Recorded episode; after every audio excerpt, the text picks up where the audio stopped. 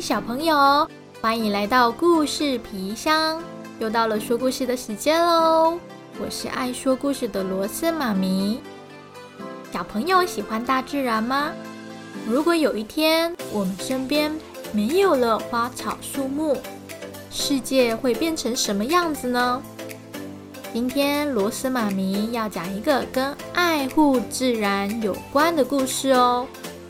故事书名《樵夫的大胡子》，图文邓肯·毕迪，翻译张荣轩，由韦博出版。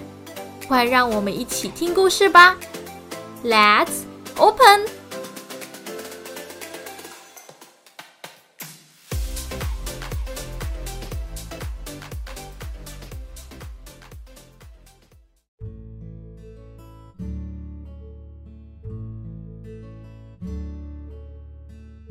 有一位樵夫，他住在森林里的小木屋里。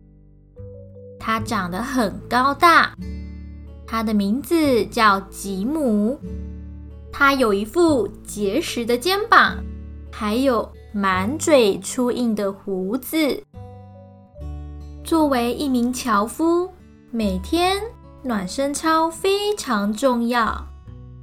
他起床都必须做暖身操。吃完丰盛的蜂糖松饼早餐，吉姆会用他巨大结实的肩膀扛起他赖以为生的大斧头，前往森林。他挥动着他的斧头，树一棵棵被他砍下，树倒了。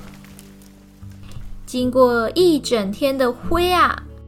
敲啊，劈呀，砍呀，吉姆回到了他的小木屋。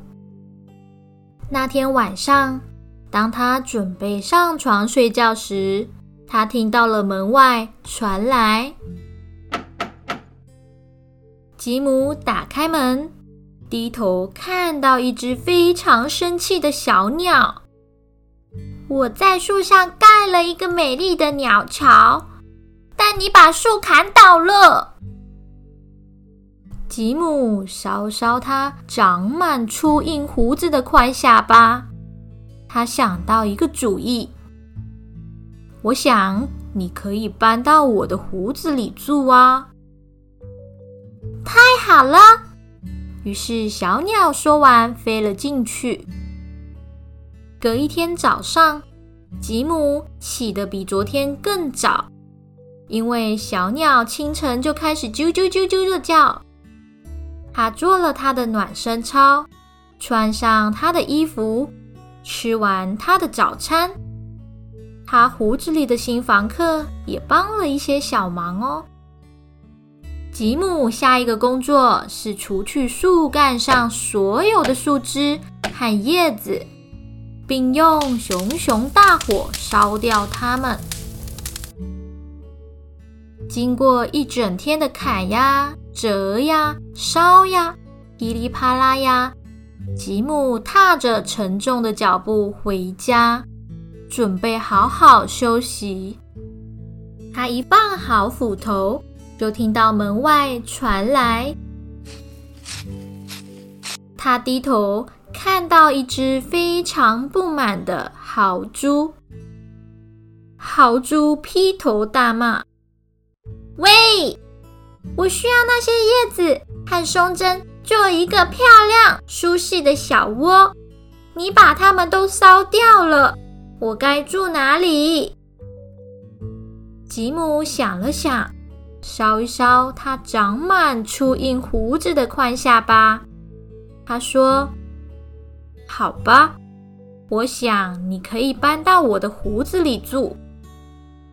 他弯下身子，让豪猪爬了进去。隔天早上，吉姆起得又更早，打算要做他的暖身操。他看着镜子，抓抓长满粗硬胡子的宽下巴。哎呦，豪猪的刺！刺到了他的手指，他尝试吃他的早餐，但是他发现衬衫上有鸟大便时，他完全失去了胃口。而这天，吉姆的工作是把所有被砍下来的树干放到河流，让它们飘到伐木场，一根接着一根，他把木头滚到湍急的水流中。树干经过一整天的拖呀、喷呀、滚呀、撞呀，吉姆疲累的走回他的木屋。突然，门外又响起了敲门声。他低头一看，看到一只非常愤怒的水獭站在门阶上。他大喊：“我花了一整天建造我的新水坝。”被你丢到河里的木头撞成碎片。吉姆一声也不吭的举起水獭，放进胡子里。那天晚上，在小鸟的啾啾声、豪猪的刺、水獭的拍打中，吉姆并没有睡饱。他太疲倦了，无法在早上做他的暖身操。而且水獭不停挥动的尾巴，把他的松饼全打翻。哦，够了！我再也无法忍受了。今天你们全都得搬走。他的朋友们惊呼：“但我们要住哪里呢？”吉姆烧着他长满秃鹰胡须的宽下巴，他想到一个大胆。但绝妙的点子，他走向厕所，拿出他可靠的刮胡刀，开始刮掉他又多又粗的胡子。然后他把胡子堆在他的门廊上，小鸟、豪猪、水獭都搬进他们舒适的新家。那天晚上。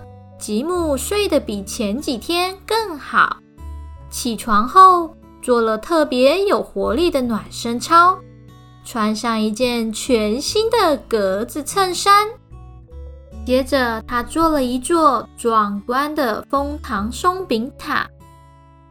吃完早餐，吉姆看向窗外光秃秃的森林，抓抓他难得光溜溜、粗糙的下巴。他想到了另一个绝妙的主意。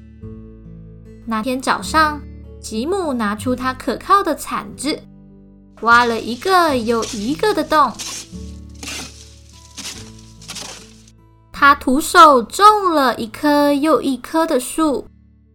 日子一天一天的过去，春天、夏天、秋天。冬天，吉姆的胡子渐渐长回来了。树木们得花更长的时间才能长大，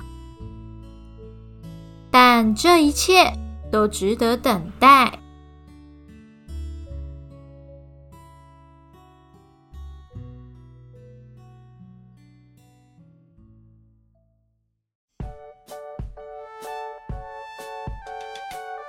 故事就到这边。